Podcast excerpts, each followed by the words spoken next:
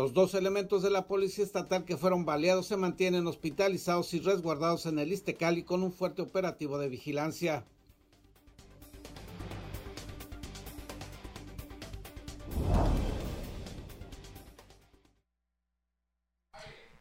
Bienvenidos a Zona Periodística este viernes 23 de abril de 2021. Este noticiario es una coproducción del periódico El Vigía, Canal 66 de Mexicali y en La Mira TV, la plataforma digital de Ensenada.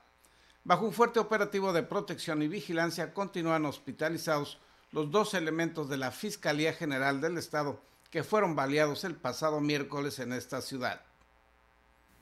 Los elementos de la fiscalía que fueron baleados la tarde del miércoles permanecen hospitalizados en el Istecali, donde el jueves se implementó un fuerte operativo de seguridad.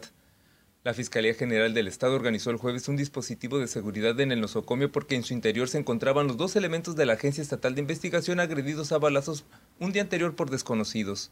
Los agentes reciben atención médica por especialistas. Uno de ellos, de apellido Mouet, fue reportado en estado de salud como delicado y estable por recibir un impacto de bala en el rostro mientras que el segundo, de apellido Orozco, se encontraba en buen estado de salud y con lesiones en ambas piernas que no ponían en riesgo la vida. La dependencia implementó un operativo de seguridad que consistió en cerrar el paso vehicular en la calle de las Rosas entre las dunas y el bulevar costero, donde se encuentra el acceso al área de urgencias del Istecali. En este sitio también había elementos de la Guardia Nacional armados con rifles de grueso calibre que caminaban por los alrededores. Los servidores públicos fueron agredidos a balazos por desconocido a eso de las 19.15 horas del miércoles frente al 334 de las calles Colima y Puebla de la Colonia Popular número 1. Imágenes de una cámara de seguridad publicadas en redes sociales mostraron el momento en que dos sujetos con rifles al parecer de grueso calibre accionaron sus armas contra uno de los agentes que conducía una patrulla tipo pickup de color blanco.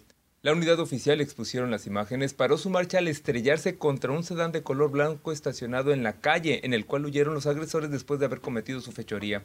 Hasta la tarde de ayer, las autoridades estatales no habían emitido algún posicionamiento oficial sobre el violento ataque contra los agentes investigadores. Para En la Mira TV, César Córdoba. Y Ensenada tiene la deshonrosa distinción de estar entre las ciudades más violentas del mundo Situación muy extraña, pues de acuerdo a las versiones oficiales existe un programa de blindaje contra la, delincuencia en este puerto. Tijuana y Ensenada se encuentran entre las seis ciudades más violentas del mundo, de acuerdo al informe de Seguridad, Justicia y Paz. En el estudio de las 50 ciudades más violentas del mundo, el Consejo Ciudadano para la Seguridad Pública y la Justicia Penal del Estado señala que Tijuana ocupa el sitio número 2 y Ensenada el 6. La zona metropolitana de Tijuana registra 105.15 homicidios por cada 100.000 habitantes, mientras que Ensenada tiene 90.58 homicidios. Raúl Vera Rodríguez, regidor independiente, señaló que es lamentable la situación que se vive en Ensenada, y mientras los asaltos y asesinatos crecen, actualmente tenemos un alcalde más preocupado en hacer campaña bailando el pasito tuntún que la seguridad de los ensenadenses ya no he visto, desde hace muchísimo tiempo lo vengo señalando, las dichosas mesas de seguridad, que pareciesen mesas de inseguridad, porque es lo que estamos viviendo los ensenadenses. Ya no las he visto, nadie le da seguimiento. Y pues básicamente el alcalde lo encuentras bailando el pasito tuntún por aquí, por allá en todas las colonias, mientras los índices delictivos de la ciudad, no solamente en los homicidios, sino también en los asaltos, accidentes viales, estamos viendo una ciudad eh, ingobernada. El pasado lunes, el propio Ayala Robles, en su primera conferencia de prensa como candidato alcalde, anunció que había entregado al Congreso Estatal una solicitud para separarse de su cargo, en tanto participaba en la campaña por la presidencia municipal. Sin embargo, el Congreso del Estado informó que fue retirada dicha solicitud. Por otra parte, el regidor independiente informó que la veda electoral no exime a las autoridades y servidores públicos de continuar sirviendo a la nación, informando temas relativos a su trabajo, cosa que pareciera olvidada por estos, una vez que dio inicio la actual campaña electoral.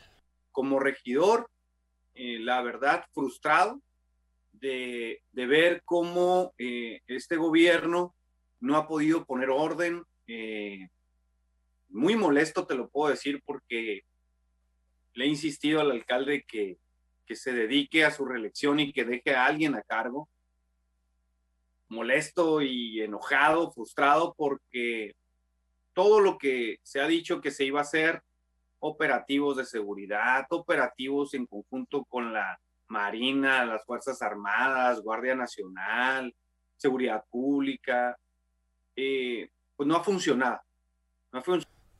Para En la Mira TV, David Amos. Y sobre esta situación de criminalidad que sufre Baja California también nos hablan nuestros compañeros de Canal 66 de Mexicali. Durante los primeros tres meses del 2021 en Baja California se registraron 806 homicidios y con esta cifra la entidad se ubica como la segunda con más muertes violentas en todo el país. Estas cifras son de la Secretaría de Seguridad Pública y Protección Ciudadana y también señalan al estado de Guanajuato como el primero en homicidios, pero le sigue en incidencia Baja California. La dependencia también ha enlistado a 15 municipios de la República que concentran el 26% de los homicidios y ahí Tijuana aparece en el primer lugar.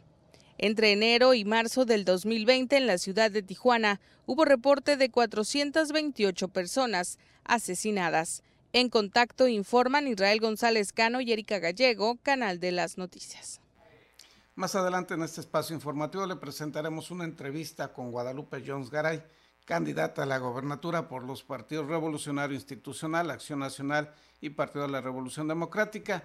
Le presentamos a continuación eh, una entrevista con Lorenzo Córdoba, consejero presidente del INE, quien habla sobre las medidas de seguridad sanitaria que se establecerán para el día de las votaciones. La pandemia no será un factor de abstencionismo electoral, pues en votaciones realizadas en algunas entidades del país ya con esta situación de emergencia sanitaria, no se observó que influyera en la asistencia a las urnas, afirmó Lorenzo Córdoba, consejero presidente del Instituto Nacional Electoral. En videoconferencia realizada este jueves en forma conjunta con las autoridades electorales de Baja California, el representante del INE enfatizó que se están tomando todas las medidas sanitarias necesarias para que la jornada de la votación el 6 de junio sea un día doblemente libre, libertad para ejercer el voto y libre de contagios. Pero que forman parte de un protocolo que el INE ha expedido y que eh, ha sido confeccionado, realizado por un grupo de expertos, los mejores epidemiólogos y, especialistas en materia de salud pública, que han sido los eh, quienes nos hayan ayudado a redactar y a definir estas reglas. Explicó que el protocolo sanitario que se estableció para las actividades del Instituto Nacional Electoral y en los institutos estatales fueron elaborados por expertos en epidemiología y salud pública y dio a conocer algunos de los conceptos sanitarios que tendrán que respetarse por parte de quienes acudan a votar el 6 de junio. Creo que es muy importante que puedan las y los ciudadanos saber que eh, cuando acudan a votar se les solicitará fuera de la casilla que mantengan la sana distancia mientras esperan para ingresar a los centros de votación, que sepan que se permitirá el ingreso solamente de dos personas a la vez en los centros de votación para impedir en las casillas, para impedir la aglomeración que cuando entren a las casillas se les eh, proporcionará gel sanitizante para que puedan tener una higiene de manos, que no van a poder entrar, ninguna persona podrá entrar a las casillas sin portar cubrebocas, quien lo olvide o no lo lleve o no le guste usarlo, bueno, el INE les proporcionará un cubrebocas, cada casilla estará, tendrá una, una dotación suficiente de estos insumos sanitarios para promocionarlos, proporcionarlos y que dentro de la casilla puedan portarse. Entre esas medidas están, dijo el consejero presidente del INE, el uso obligatorio de cubrebocas, puntualizando que si alguien por olvido o porque tradicionalmente se niega a usarlo y quiere votar, se le dará un cubrebocas para que ingrese a la casilla y vote. Indicó que en cada punto de votación se contará con cubrebocas suficientes para atender este tipo de situación.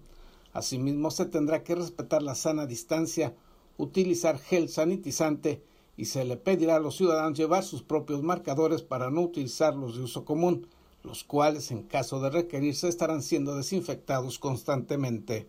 Vamos a pedirles pues, que las y los ciudadanos puedan llevar sus propios marcadores, sus bolígrafos para emitir su voto y evitar así el uso de los marcadores eh, comunes. Si no lo llevan, por supuesto, estarán estos a su disposición, se sanitizarán permanentemente, que las mamparas no tendrán la consabida eh, eh, eh, cortinilla para evitar las superficies de uso común, en fin, que la tinta indeleble, dado que está hecha a partir de un material ácido, es un material sanitizante, es decir, la marca del dedo no conlleva ningún riesgo de contagio. Tendrá que respetarse, agregó, la sana distancia en las filas de los electores y se evitará en la medida de lo posible el contacto con superficies u objetos en el proceso del sufragio.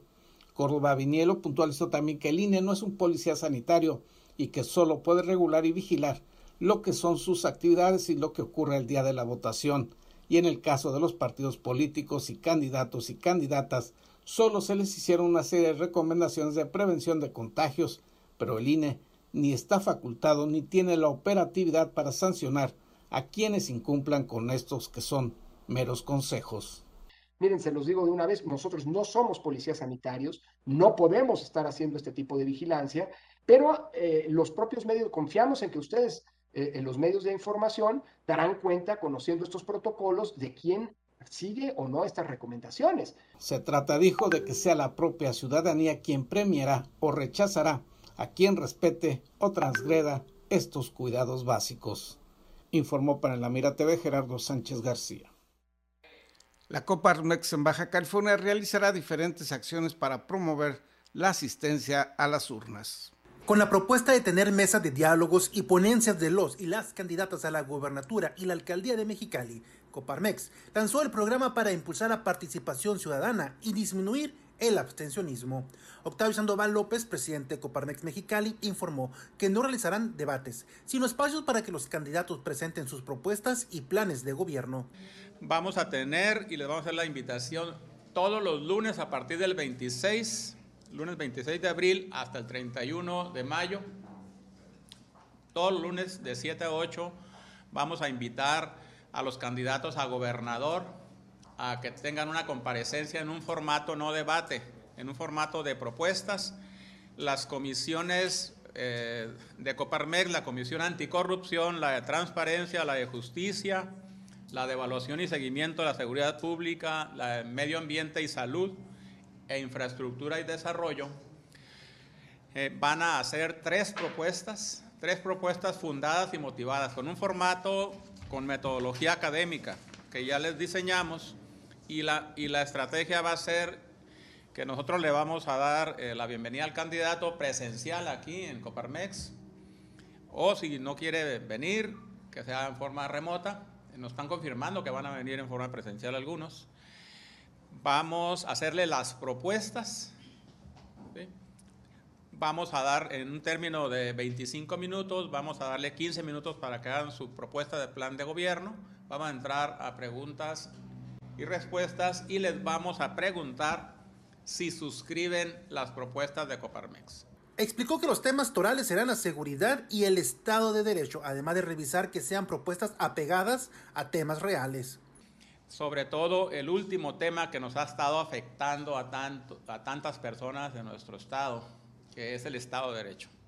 Nosotros no pedimos eh, que, que pongan programas rimbombantes, y que digan que van a transformar el Estado en seis años, ni que van a hacer la tarea de los empresarios de promover el empleo. Nosotros el, empleo nosotros lo promovemos.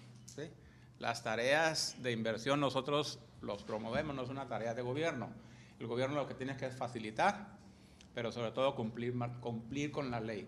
Además, realizarán los paneles o foros con los 10 candidatos a la alcaldía de Mexicali. En el caso de los alcaldes, también vamos, eh, inicialmente habíamos previsto, que son 10, 10 candidatos, habíamos previsto hacer comparecencia de los tres, los vamos a hacer los jueves de 7 a 8. Este, vamos, estamos previendo invitar a los 10, porque los, los que pensamos invitar a los tres principales, los que fueran más arriba en las primeras encuestas, pero ya nos reclamaron y dijeron que querían el espacio, entonces por nosotros no hay ningún problema, serían en modo Zoom vamos a tener reuniones los jueves de 6 a 7 una y de 7 a 8 eh, la siguiente y eso nos alcanza para los tiempos que, que debemos de cumplir. El objetivo es disminuir el porcentaje de abstencionismo, donde explicó que en las elecciones pasadas del 2018-2019 el 70% de la población no salió a votar, la cifra más alta registrada en Baja California de personas que no participaron en una elección. En Contacto informan Cristian Ibarra y Gerson Martínez, Canal de las Noticias. Totalmente injusto y desproporcionado el financiamiento que reciben los partidos políticos y quienes compiten por un cargo de elección popular sin siglas partidistas. El candidato independiente a la alcaldía de Ensenada, Rogelio Castro Segovia, denunció la inequidad financiera que existe entre el financiamiento público que reciben los partidos políticos y quienes buscan un cargo de elección sin siglas partidistas. Señaló que el Instituto Estatal Electoral solo le entregará un total de 107 mil pesos para su campaña, mientras que los partidos contendientes reciben millones de pesos para sus actividades de proselitismo. Esta rueda de prensa era para hacerles saber que ayer recibimos un cheque por la cuantiosa cantidad de 40 mil pesos. eh, y pues para hacer conocimiento a, todo un municipio, para aquellos que piensan que estamos en este proyecto por lo que el Instituto Estatal Electoral nos da, hemos ahí escuchado algunos comentarios que solamente entramos para gastarnos los millones que, que recibimos, ¿no? Entonces, la cantidad es esa, son 40 mil pesos contra 40 millones de pesos que están recibiendo los partidos políticos, o sea que nos están dando el 0.001% puntualizó que su inconformidad no es por la cantidad recibida, sino para que la población sepa que aún con esta disparidad de recursos, ello se reflejará en las votaciones, pues con menos dinero los independientes han logrado superar incluso a partidos y candidatos que reciben financiamientos millonarios. Se preguntarán a qué viene esto eh, y no queremos que se vea que, que queremos la misma cantidad que ellos. Queremos decirles que con, ese, con esa cantidad de dinero, este, vamos a seguir trabajando. En conferencia de prensa, Castro Segovia agregó que también la fiscalización que se realiza a los independientes es más rigurosa que la que se aplica a los partidos políticos en una situación contradictoria, pues mientras menos reciben, más los vigilan. Tenemos un equipo, contamos con un equipo que es el que ha estado eh, solventando, solventando lo que hemos estado necesitando en, en, en estos días, compañeros que, que trajeron las banderas, hay compañeros que traen eh, los rollos de papel, todo lo que, lo que, lo que se ha venido utilizando. Eh, somos el, el, proyecto independiente eh, más fiscalizado.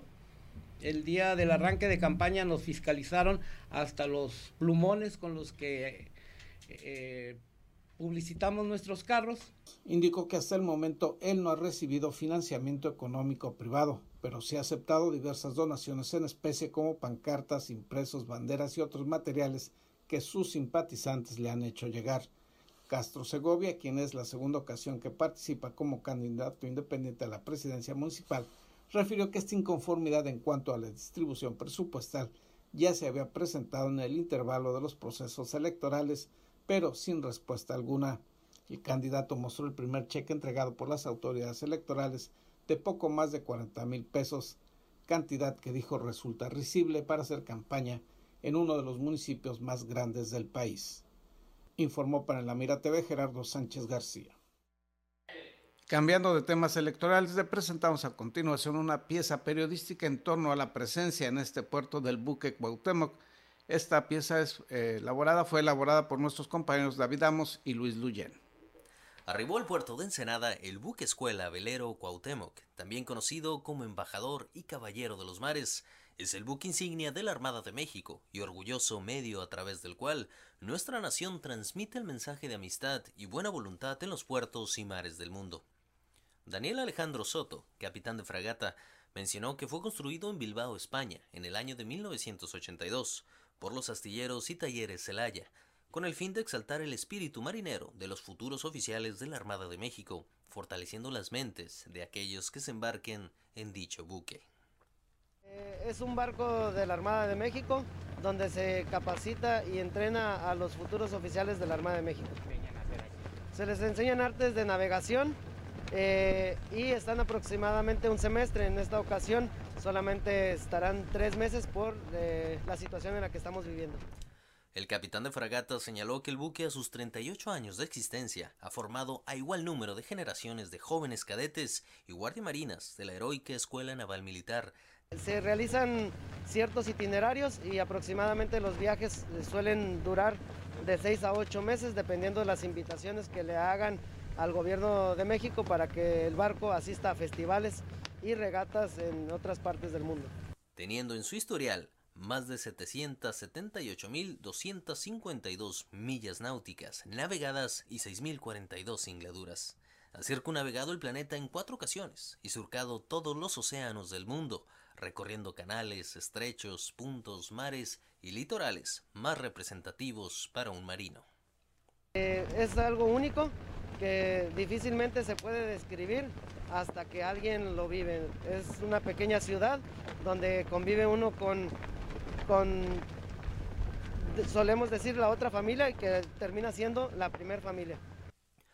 Además, el esfuerzo y dedicación de los tripulantes ha valido para que el buque haya recibido una gran diversidad de premios y reconocimientos en el mundo de los grandes veleros. Sin embargo, lo más importante ha sido ganarse la admiración y el cariño de aquellos que visitan sus cubiertas. Para En la Mira TV, David Amos. Vamos a una pausa, al regreso una entrevista con Guadalupe Jones Garay, quien es postulada por los partidos Revolucionario Institucional, Acción Nacional y de la Revolución Democrática a la gobernatura de Baja California.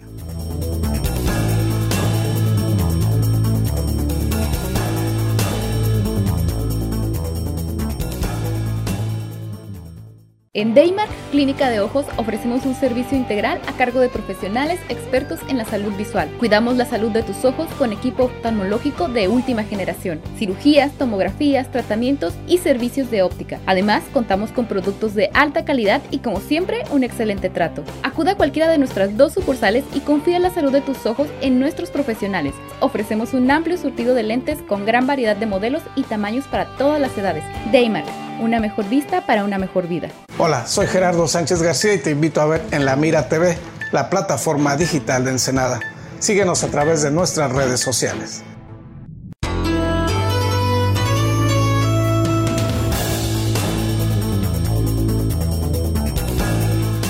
agradeciendo el tiempo para esta entrevista, para el periódico El Vigía y también para el noticiario digital Zona Periodística.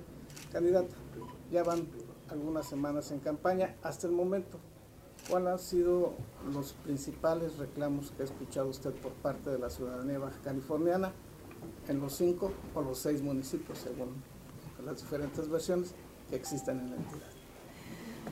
Mira, han sido semanas muy intensas de recorrido y las principales preocupaciones que yo he captado por parte de la ciudadanía en, y, en, y en este orden es obviamente el tema de seguridad, servicios públicos, desarrollo económico como los tres principales y el tema de salud.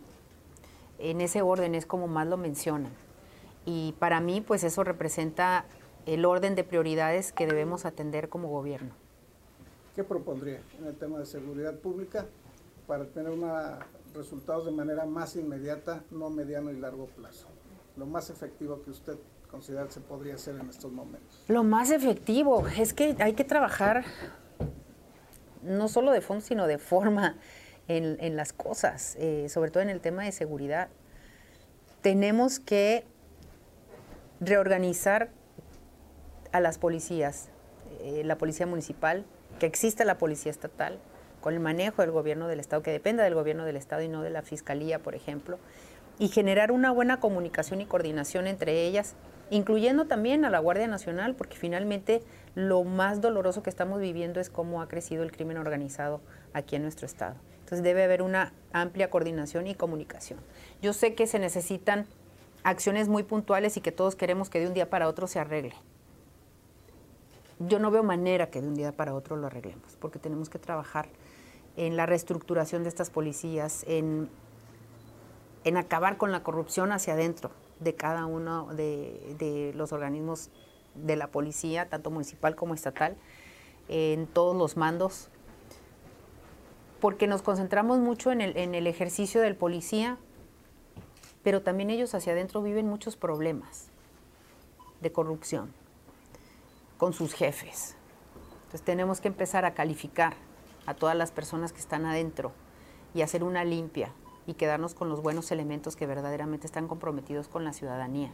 Y todo eso implica pues eh, pasar filtros de confianza muy rígidos para quedarnos con los mejores elementos. Y también tenemos que trabajar en cuanto a las condiciones que, que les ofrecemos, las garantías que le ofrecemos a los policías. mejores eh, condiciones de trabajo, equiparlos mejor, que tengan mejores prestaciones, que se sientan respaldados por su gobierno en el ejercicio de su función. Porque muchas veces, y de acuerdo a lo que ellos mismos me han dicho, están abandonados por su gobierno, al grado de que prefieren de pronto no meter las manos porque si hacen algo, los culpables son ellos y no hay quien los defienda. Hay muchos procesos que ellos tienen que seguir, temas administrativos, para poder eh, dar seguimiento, seguimiento a una detención. No se les pagan horas extras. Hay muchas cosas en sus condiciones de trabajo que no, que no se los facilitamos tampoco. Candidata, en su primera conferencia, en la plática que tuvo ya como candidata con los medios locales, hablaba de que había que crear una escuela de policía en Baja California porque no existía. No sé si su equipo de campaña ya le habrá corregido eso, pero señalaba usted que los policías de Baja California se iban a capacitar a Sinaloa. Sí. ¿De dónde salió esa idea? porque, porque eso es lo que me han dicho.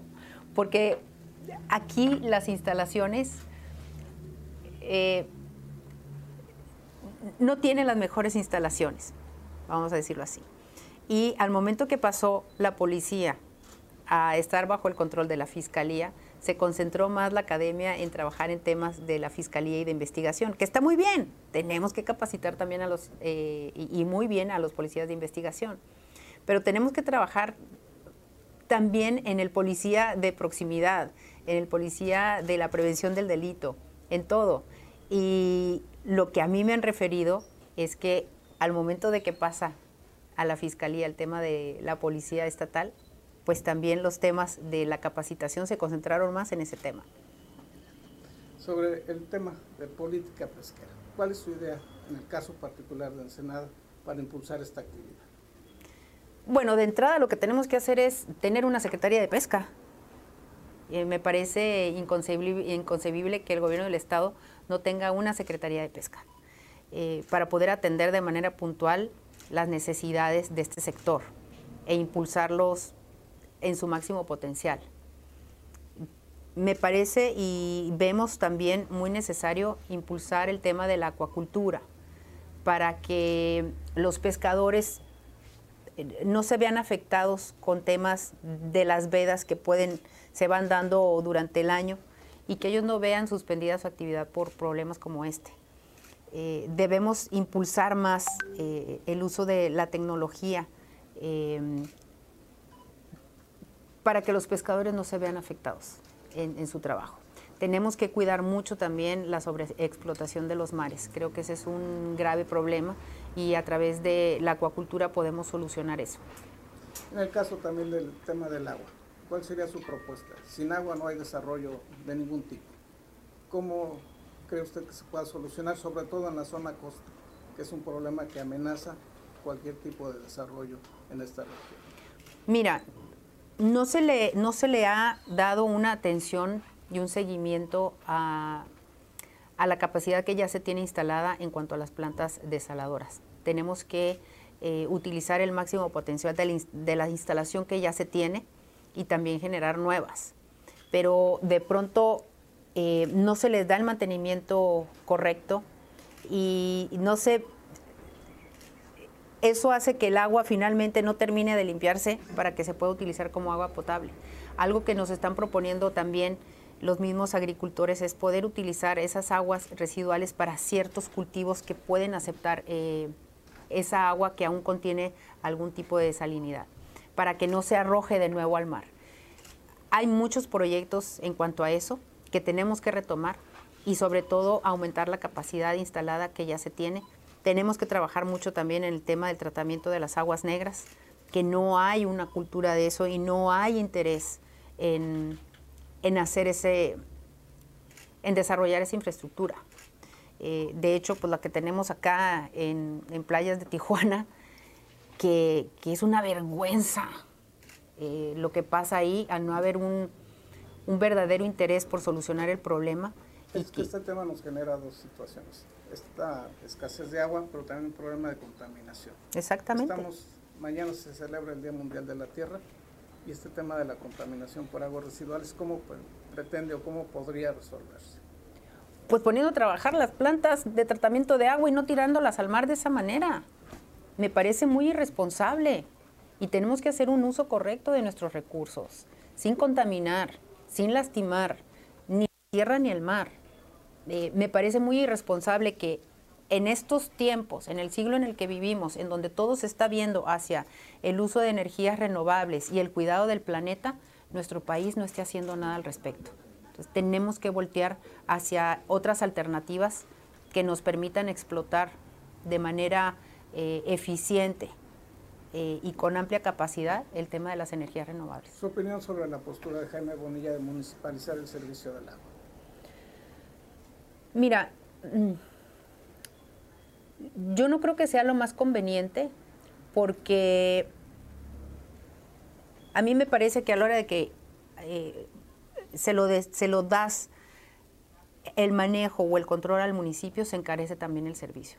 A la hora de que lo distribuimos entre todos y que se convierta en una responsabilidad del gobierno del Estado, pues puedes aminorar ciertos costos. Em, y me parece que lo más correcto, porque finalmente pues es un recurso de todo el Estado y debemos garantizar que el recurso llegue para todos. En el tema energético, usted es de Mexicali. En este verano se habla de que habrá algunos recortes en el abasto de energía eléctrica porque Baja California está aislada, es una isla en este tema. ¿Qué propondría usted en el tema de energías limpias y cómo hacer esta conectividad con la red nacional eléctrica? Pues mira, dentro de los planes de gobierno que tenemos es fortalecer la Comisión Estatal de Energía, que podamos utilizar al máximo los recursos naturales que tenemos eh, a través de energía eólica, energía fotovoltaica y blindar de alguna manera a través de esta Comisión de, Estatal de Energía la generación que podemos tener aquí en el Estado. Energía eólica, aunque afee el paisaje. Hay que ver hacia el progreso. Y yo creo que cuando yo veo estos aerogeneradores en la rumorosa, me encanta ver cómo puede convivir eh, nuestra historia, nuestra vida, la naturaleza, con la innovación y con la tecnología. A mí me gusta ver eso. Yo siento, eh, siento que estamos avanzando, ¿sabes? Que estamos abiertos al desarrollo y al crecimiento pero, pero podemos mantener la belleza de lo que tenemos. Yo creo que le agrega un valor. En el tema también de la inseguridad pública y este asunto de las adicciones. Si tenemos consumidores, si tenemos un mercado, pues va a seguir habiendo distribución y peleas por los mercados. ¿Cómo, cómo controlar, cómo combatir esta situación del consumo y las adicciones? De quienes ya son adictos. Bueno, de quienes ya son adictos, eh, en el foro que tuvimos eh, hace un par de horas. Me gustó mucho uno de los conceptos que se manejó ahí, que al adicto no lo puedes manejar, no lo puedes tratar como si fuera un delincuente. Es un enfermo que necesita atención y debemos voltear hacia eso. En el tema de las personas que ya cayeron en la adicción, debemos generar eh, espacios dignos para tratar estas, estas adicciones y procurar brindarles oportunidades para una reintegración estando ya saludables y libres de drogas, ¿no? Pero también es muy importante que a nuestros niños les demos otras alternativas. Muchas veces los niños al no tener opciones para eh, ciertas actividades recreativas como el deporte o cierta práctica de, de alguna actividad cultural o artística, es fácil que caigan en el tema y en la tentación de las drogas. Cuando tú a un niño le das la alternativa del deporte, que además involucra disciplina, una vida saludable y, lo promueves en, ese, en esa actividad, el niño se va a mantener ahí. Si tú le ofreces oportunidades de desarrollar su talento y su creatividad a través del arte, igualmente el niño va a mantener su atención en eso. Y esa es una manera de alejarlos de, de los vicios, de las drogas y también de la delincuencia. Creo que debemos trabajar muchísimo más en eso, en generar espacios en nuestro, donde nuestros niños y jóvenes tengan esas oportunidades. Habla usted del tema de los servicios públicos. Los servicios públicos básicos son competencia del ayuntamiento en la mayoría de sus casos. ¿Cuál sería su relación con los, con los gobiernos municipales? Ahorita tenemos seis gerencias municipales o cinco gerencias municipales, como quiera considerarlo. ¿Cuál sería su relación con los ayuntamientos en el supuesto de que ganara? De absoluta cooperación y comunicación y no estarles jineteando la lana. Creo que eh, debemos generar este desarrollo de infraestructura de manera inteligente e integrada, debemos hacerla en plena comunicación con todos los municipios. Eh, es muy importante que si tú vas a detonar un puerto o vas a detonar un punto turístico en Ensenada, pues tienes que mejorar la movilidad entre Tijuana, Tecate y todos los municipios para que puedan llegar, por ejemplo, ¿no? Eh, debe haber una coordinación, no imposiciones, porque no pretendo ser una gobernadora de imposiciones y de caprichos personales, creo que ya tuvimos suficiente de eso, eh, creo que sí debe haber una comunicación y una colaboración para buscar un desarrollo y un crecimiento de manera inteligente e integral para todos los municipios. Entonces, mi relación, y de hecho estoy firmando con todos los candidatos alcaldes por parte de la coalición, un acuerdo en donde nos estamos comprometiendo como gobierno estatal y gobiernos municipales a seguir esta visión de construir un Estado modelo y eso implica que estemos en comunicación constante y buscando siempre tomar las decisiones que beneficien a la gran mayoría y no solo unos cuantos. Su opinión sobre la municipalización de San Quintín y el proyecto de municipalizar San Felipe.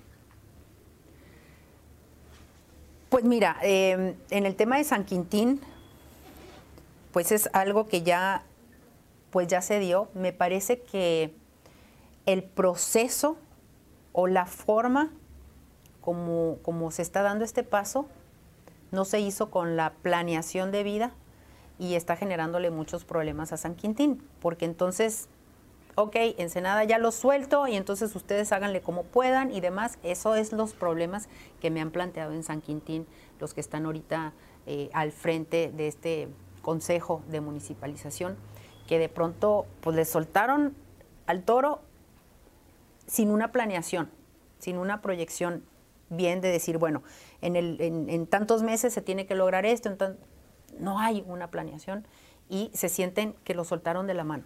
Y que además lo regañaron por juntarse con usted. pues sí, pero a mí me invitaron, ahora sí que yo no choqué, me chocaron. Este, a, mí, a mí me invitaron y, y, no, nada más para comentarte, o sea, eh, atendí la invitación con mucho gusto porque finalmente va a ser un tema que me va a tocar a mí. ¿No? Y que tengo que ayudarlos a encontrar soluciones y no soltarlos de la mano, junto con Ensenada. Tenemos que hacer una planeación en todo este proceso que tiene que hacer San Quintín. Esta situación, ¿cómo la ven San Felipe? ¿Cree que puede repetirse esta situación de conflictos, de inexperiencias, de insuficiencias?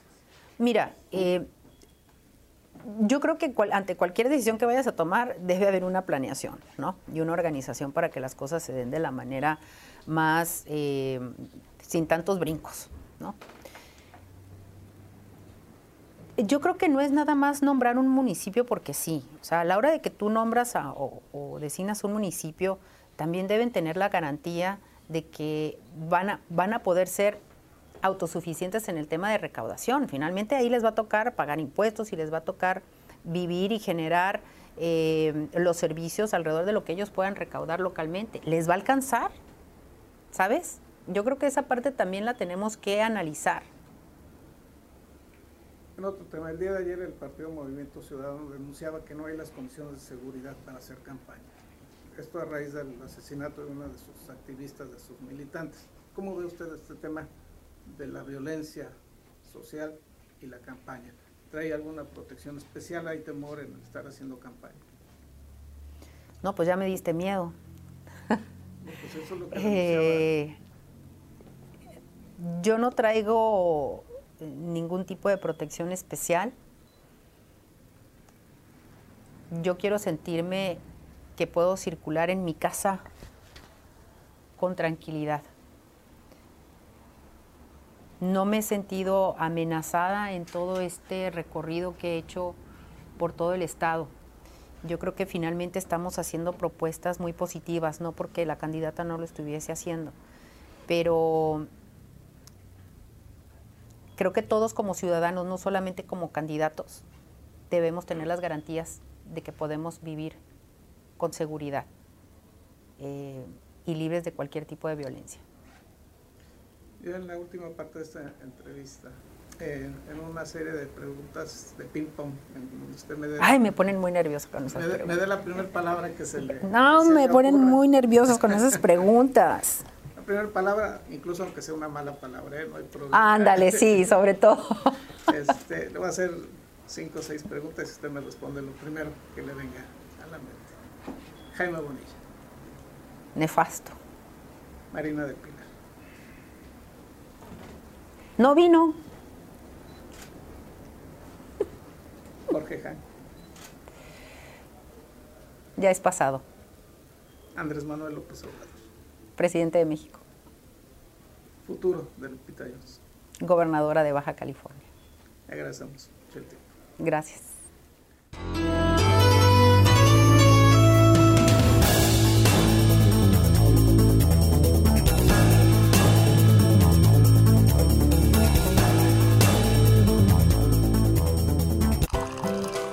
Conseguiste esa cita o reunión que tanto deseabas y quieres que todo salga perfecto.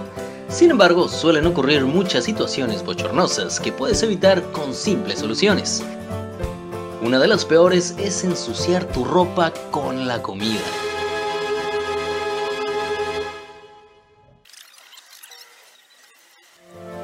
No te manches, usando nuestros baberos de alta calidad y diseños únicos. Protégete con estilo, siempre tenlos contigo. Eventualmente lo vas a agradecer.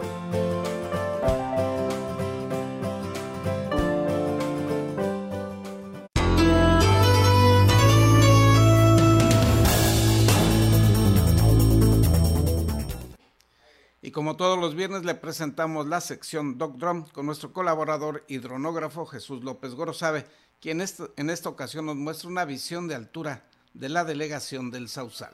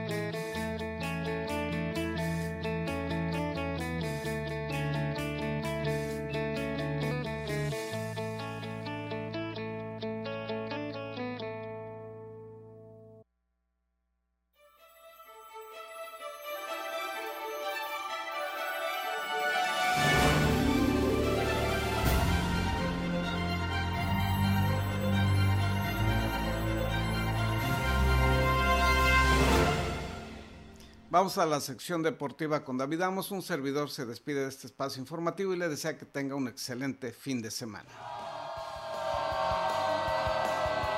Y es tiempo de la mejor información del deporte local e internacional. Acompaña a tu anfitrión David Amos con la nota, el análisis y toda la cobertura de los atletas y eventos deportivos del puerto. Ya inicia en la mira Deportes. Gracias por continuar con nosotros. Llegó la hora de hablar de deporte. Iniciamos precisamente con el balompié porque las Chivas, hay que decirlo, lograron un agónico triunfo de 2-1 en Monterrey que los catapulta al noveno lugar general. Con los tres puntos sumados y la segunda victoria al hilo llegan a 19 puntos y están en zona de clasificación. El Guadalajara jugó un buen partido, fue propositivo y mantuvo el control en la mayoría de los lapsos de juego. El gol lo encontraron tras una buena jugada de Isaac Brizuela y su pared con Sergio Flores, un recorte en el área y una correcta definición mientras caía. El esférico salió bombeado y por encima de Hugo González al 27. Rayados probó con contragolpes y en sus intentos respondió Antonio Rodríguez, al menos en tres ocasiones de peligro. Y nos vamos al rey de los deportes porque Omar Narváez batió un cuadrangular de dos carreras y Jase Peterson añadió un garrotazo solitario por los cerveceros de Milwaukee que se impusieron el pasado miércoles 4-2 a los padres de San Diego para completar una barrida en tres juegos. En general han perdido siete de sus últimos nueve compromisos. Los padres llenaron las bases en el octavo y el noveno inning, pero no lograron anotar. En el marco de la cuenta regresiva para los Juegos Olímpicos de Tokio 2020, medallistas olímpicos de México que preside Daniel Aceves Villagrán solicitó de manera respetuosa un incremento al estímulo económico vitalicio que reciben los deportistas que han tenido el alto honor de representar a México y obtener alguna medalla en este tipo de certámenes deportivos. En una carta enviada al secretario de Hacienda y Crédito Público, Arturo Herrera Gutiérrez, Aceves Villagrán hizo hincapié en que desde su logro deportivo, los medallistas olímpicos continúan fomentando la práctica del deporte y la cultura física en la población mexicana, confirmando su permanente disposición, vaya individual y colectiva, para colaborar con las instituciones instituciones públicas y privadas. Hablando de las artes marciales mixtas, participarán peleadores de cinco diferentes países en el evento de artes marciales mixtas número 26 de la empresa Ultimate Warrior Challenge México para el próximo viernes 30 de abril desde Tijuana, Baja California. Durante la rueda de prensa oficial de la función, esto el miércoles 21 de abril, el presidente de UWC, Alejandro Islas, confirmó que habría peleadores no solamente de México, sino también de los Estados Unidos, Argentina, Ecuador y Venezuela. Tuvimos mucho alcance no solamente en México, sino a nivel Latinoamérica y hasta en Asia en nuestro primer evento en UFC Fight Pass y esperamos superar eso en esta función que va a estar encabezada por dos peleas de campeonato. La Fiscalía General de la República logró una sentencia condenatoria contra Antonio Lozano Pineda, expresidente de la Federación Mexicana de Asociaciones de Atletismo o presidente aún. La verdad es que todavía no se sabe realmente qué va a pasar, quien según un juez federal perdió de manera oficial todos los derechos para dirigir este deporte en el país además de que debe reparar un daño por más de 4.8 millones de pesos. Y por si fuera poco, el Servicio de Administración Tributaria, el SAT, confirmó a las autoridades mexicanas que Lozano presenta notas y créditos fiscales por alrededor de 30 millones de pesos por los ejercicios 2012 y 2016 mismos que deberá liquidar y que formaron parte de las investigaciones desde su aprehensión en el año 2016. La verdad es que las federaciones deportivas en nuestro país dejan mucho, pero mucho que desear. Nos vamos al tema de la Fórmula 1 porque después de una buena primera carrera en Bahrein, Sergio El Checo Pérez no tuvo el mejor de los domingos en el autódromo Enzo Edino Ferrari. Pese a salir tercero, el mexicano acabó fuera de la zona de puntos tras varios errores que le costaron caros al equipo. Tras una gran clasificación en la que Checo terminó segundo y Max Verstappen tercero, el equipo de las bebidas energéticas tenía una gran oportunidad de conseguir su primer doble podio de la temporada, pero finalmente, tristemente, el piloto mexicano no lo consiguió. Y con esto cerramos precisamente la cápsula deportiva del día de hoy. Muchísimas gracias por su atención. Pasamos a despedir también a Gerardo Sánchez García.